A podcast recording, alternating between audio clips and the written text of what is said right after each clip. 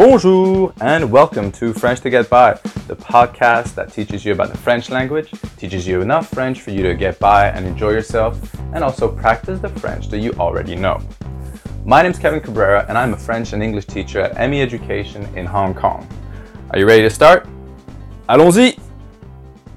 And today we'll learn about how to greet somebody and say goodbye to them in French. So it's quite simple. It's just in French there's like two ways to address people the formal way, which is the one most widely used, and the informal way, which you use with people that you are a lot more familiar with, usually closer to you in age or even related to you. So we'll start with the formal way. So the formal way to say hello is bonjour, bonjour, bonjour. And that works as hello and good morning. Very good. So now you're meeting somebody, but it's late in the evening. So because it's late in the evening, you won't say bonjour to them. You'll say bonsoir. Bonsoir. Bonsoir. So you've had the evening. So now we're going to talk about parting ways. So you're parting ways with somebody and they're going to bed. So in that case, you're going to tell them good night. So to say good night, you will go bonne nuit. Bonne nuit. Bonne nuit. So here you just told somebody have a good night. They're usually leaving off, going to bed. Right. But now it's time to take your leave.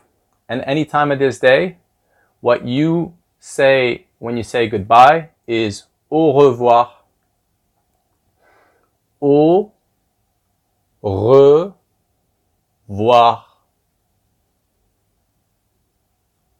Au revoir. Au revoir. This you'll get to that speed after you practice, practice, and practice. And that's exactly how you say hi and bye in different situations in French. You'll say bonjour up until you hit the evening. You hit the evening, you'll say bonsoir.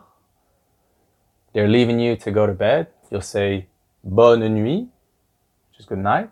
Then, if you're just leaving at any time, you'll just say au revoir.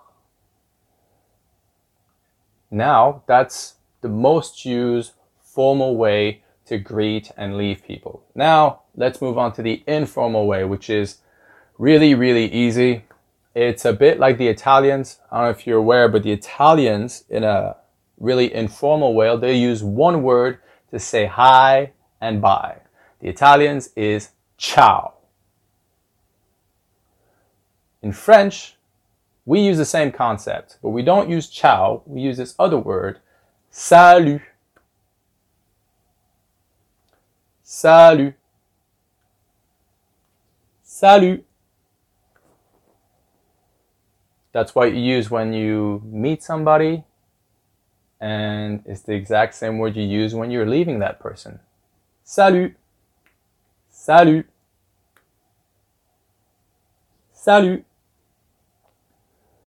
And this is how you greet and leave somebody in French in two different ways.